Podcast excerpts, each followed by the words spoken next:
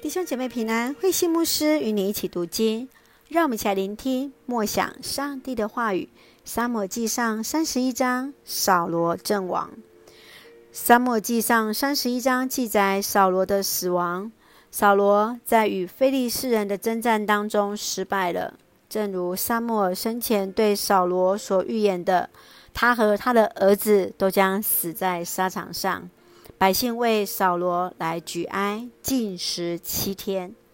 让我们一起来看这段经文与思考。请我们一起来看第四节。于是扫罗拔出自己的刀来，伏在刀上，自刺而死。扫罗宁可伏剑而死，也不愿意遭敌人的凌辱。这样视死如归、至终不失节气的精神，不断在以色列人的生命当中来出现。回顾扫罗一生，似乎是一个悲剧的诗篇，最终壮烈成人，却是使得以色列人哀伤不已。你看见扫罗跟大卫的生命有何差别？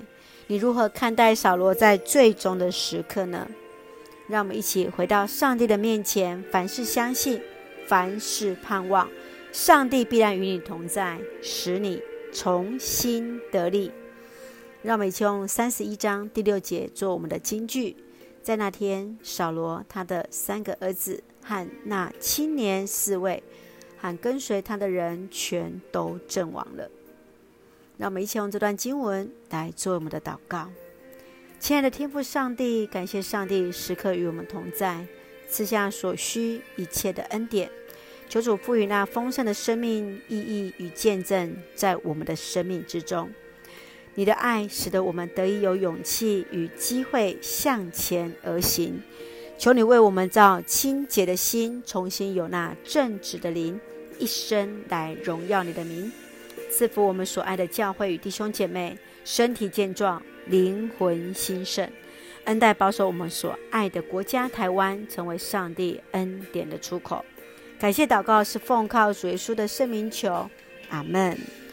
弟兄姐妹，愿上帝的平安与你同在。